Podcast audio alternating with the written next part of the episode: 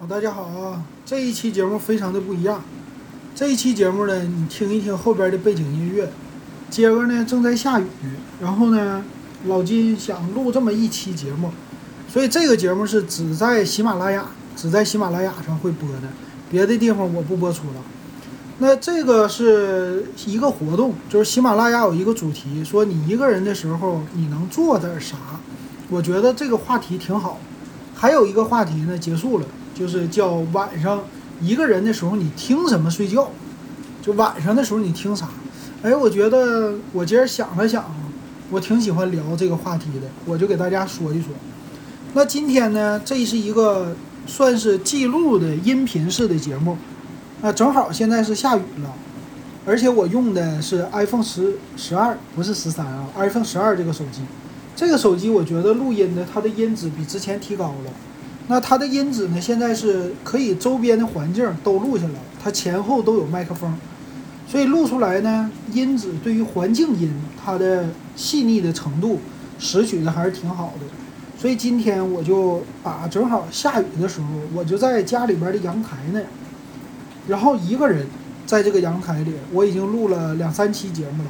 然后今天我正好我说一说，反正下雨天也没什么事儿，你也没什么事儿干嘛。那咱就唠唠嗑，呃，在阳台看看这个雨，或者听听雨声，挺好的。然后今天这节目我就做一个记录，呃，等哪天以后我想起来这个时间的时候，它有一个声音的记忆会留在这里。然后同时呢，也是晚上睡觉的时候，如果睡不着了，我也可以听一听，啊，这个好像给自己听的一样哈。那有的时候。一个人晚上，现在不知道大家晚上爱不爱睡觉？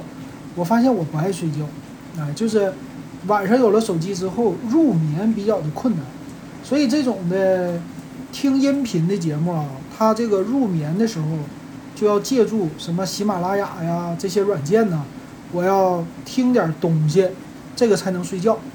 那么听的东西呢，有的愿意听音乐。啊，有的愿意听相声，有的愿意听小品，有的愿意听评书，有的愿意听老金的节目，啊，就在这听点数码。那老金的这个语言呢，其实我已经使很大的力气了，啊，我也想快速，我也想就有这种感染力，但我发现，我一说话，别人听了就困，催眠，而且我听自己节目我也困，也催眠。后来我想想，我不能改变，这就是我的特色呀，这非常好。那以后呢，我就多多整这样的节目。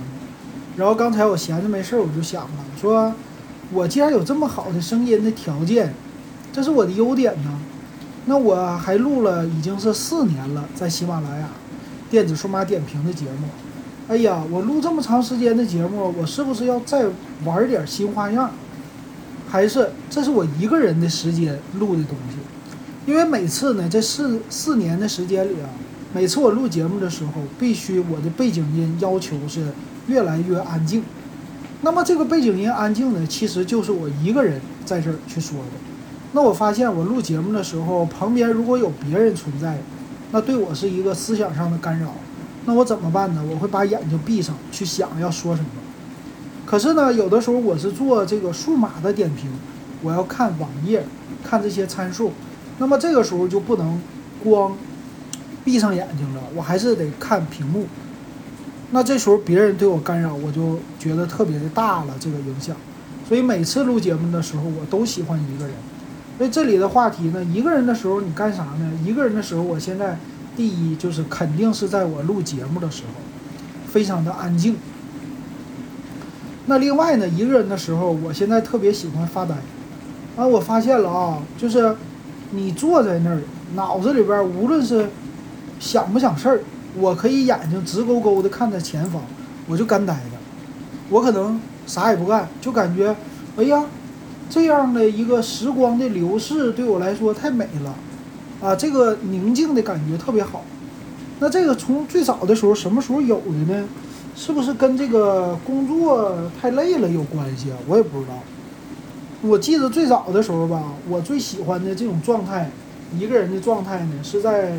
下了班儿，然后我去那阵儿在上海，我去家乐福超市。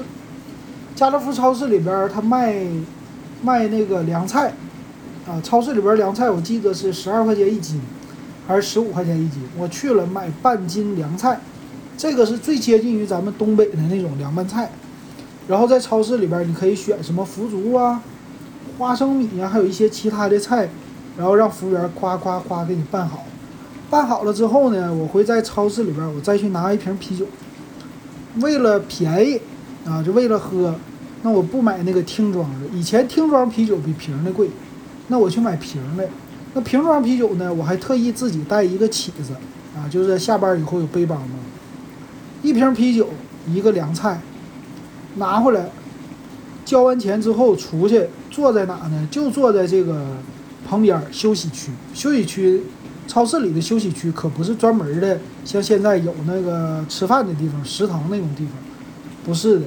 他就是在商家的玻璃前边往那一坐，你搁那儿坐着休息，我就坐在那样的小凳子上啊。坐完了以后，我的手里边呢，左手打开啤酒，右手呢就拿着这个凉菜，但是还没有筷子，怎么办呢？这不是用袋子吗？用袋子往嘴里边送，咱就开始喝酒。喝酒干啥？就看旁边的人在那过去，走啊，干啥呀？就观察这个世间的百态。我就觉得特别的美好啊！这个时候身心特别的放松，特别的安静。那这是我记忆当中，就那个时候开始，我最喜欢一个人暂时孤独一下。那当然了，吃完喝完，可能过去也就半个小时，我就回家了啊，继续坐车回家。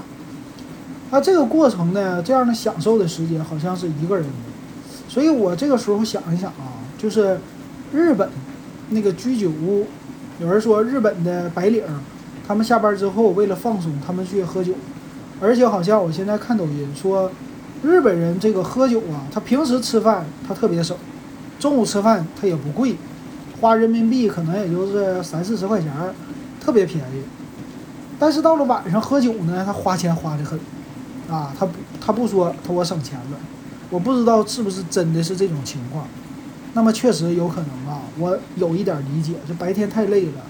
那么晚上这个时间，我要尽情的一个释放、放松、释放压力，明天继续开始。但是呢，老金不会这样，晚上我不会尽情的花那么多钱，哎，咱就整一瓶啤酒，整点凉菜完事儿。而且这个凉菜啊，你在吃的时候不能吃太多嘛，吃完了这边酒这一瓶也喝完了，有的时候再配一根香肠。吃完喝完之后，酒量不行。以前老金这个酒量还不错的，以前能喝个七八瓶啤酒，沈阳的老雪。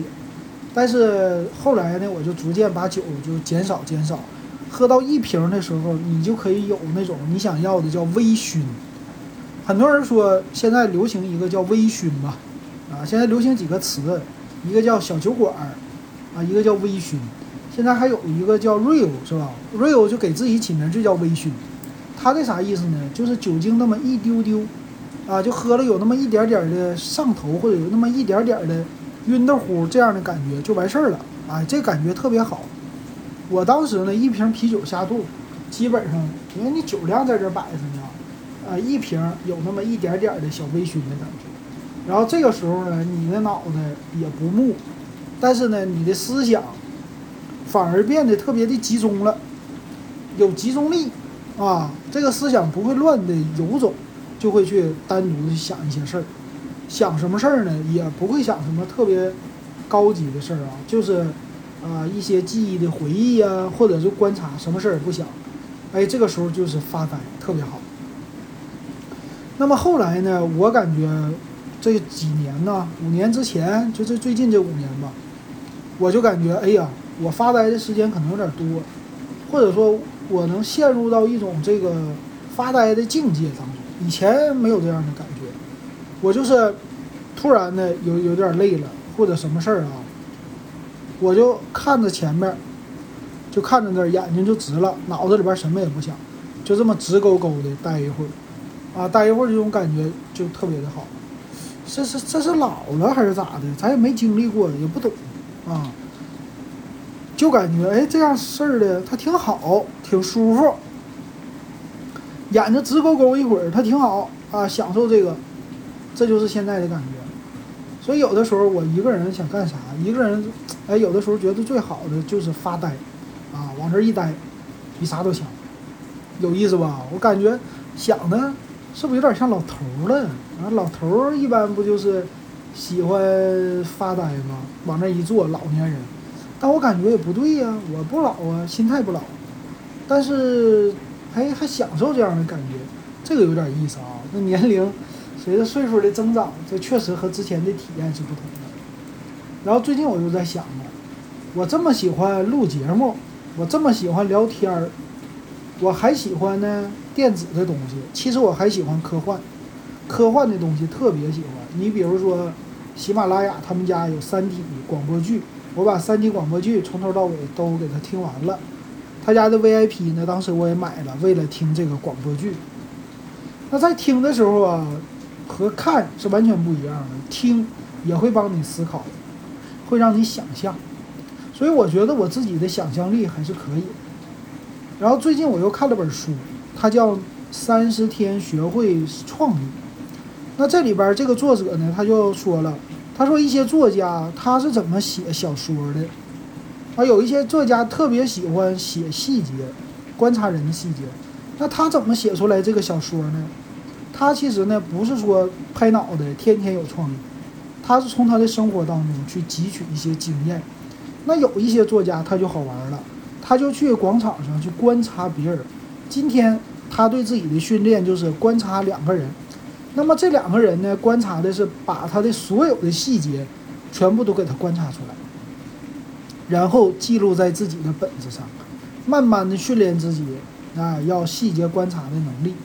比如说今天啊，就像我那天去超市里啊，我去喝点小酒，我坐在这儿的时候，我就看着一个奶奶带着一个孙子，俩人就搁超市出来，这个奶奶就特别喜欢这孙子。那么喜欢这孙子给孙子买一些吃的或者玩具，那在这个过程当中，我要观察什么呢？他奶奶是怎么用手拎这个袋子的？他在拎袋子的时候有什么小动作？喜欢用左手，喜欢用右手。啊，在这个手的时候，他是大拇指拎着袋子，还是小拇指或者中间的这个几个指头？他在给孙子买完东西之后，他那样的表情是什么样的？他怎么给孙子的？怎么弯下腰来，然后啊打开这个袋子给孙子，或者帮孙子擦擦嘴，就是这些的细节啊，我们全部都给他记录下来啊。这样的话呢，在以后写小说的时候就可以派上用场了。所以其实会不会写小说呢？其实多看小说以后，确实有的人他就可以写出小说来。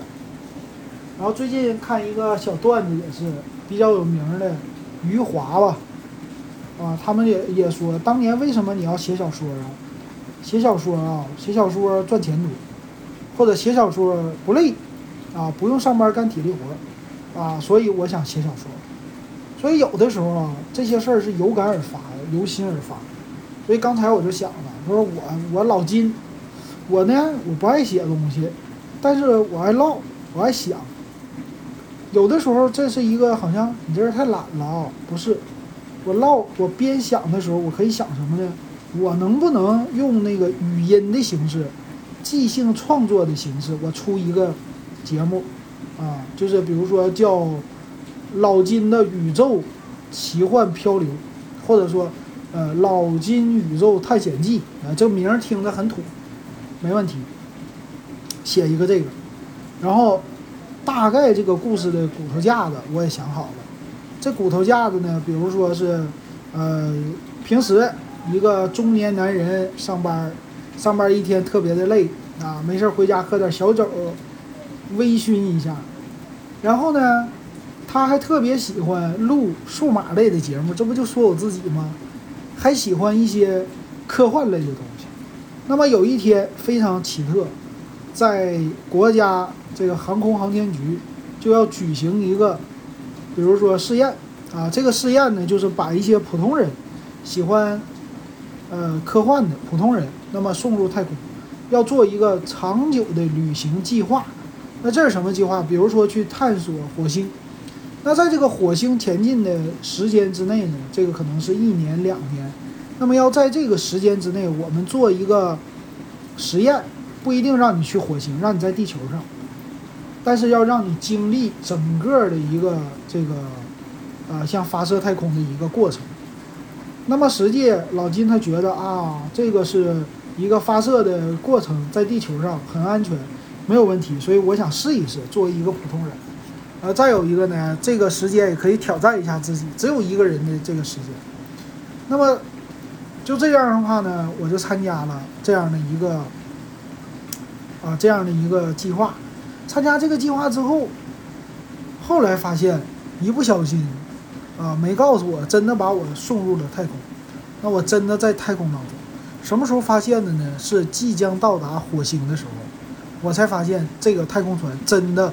在火星表面进行了着陆，那着陆之后，老金遇到了什么呢？火星上边不是说没有生物吗？不是有的电影说火星的地底有生物吗？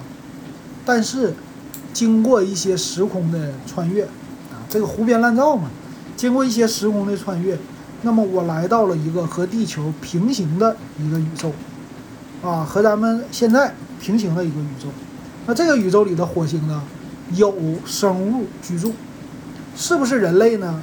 是智慧的智慧人形生命，是不是？到了这儿以后，我就可以开始更胡编了啊！我就可以开始想象一些在地球上没有的生活，或者是探索一些在地球上已有的，但是还没有经过一些讨论的，或者我自己瞎想的这样的生活。啊，这个就有意思了。甚至你可以想啊，我从来，我这辈子实现不了的，比如说，到了那个火星的平行宇宙呢，发现人类早就已经在上边已经建好了一个生态城，已经开阔了这个火星的基地。呃，这火星基地呢，也已经在火星表面百分之三十的地方建立了很多有人居住区。那么呢，我就可以去探索这个火星。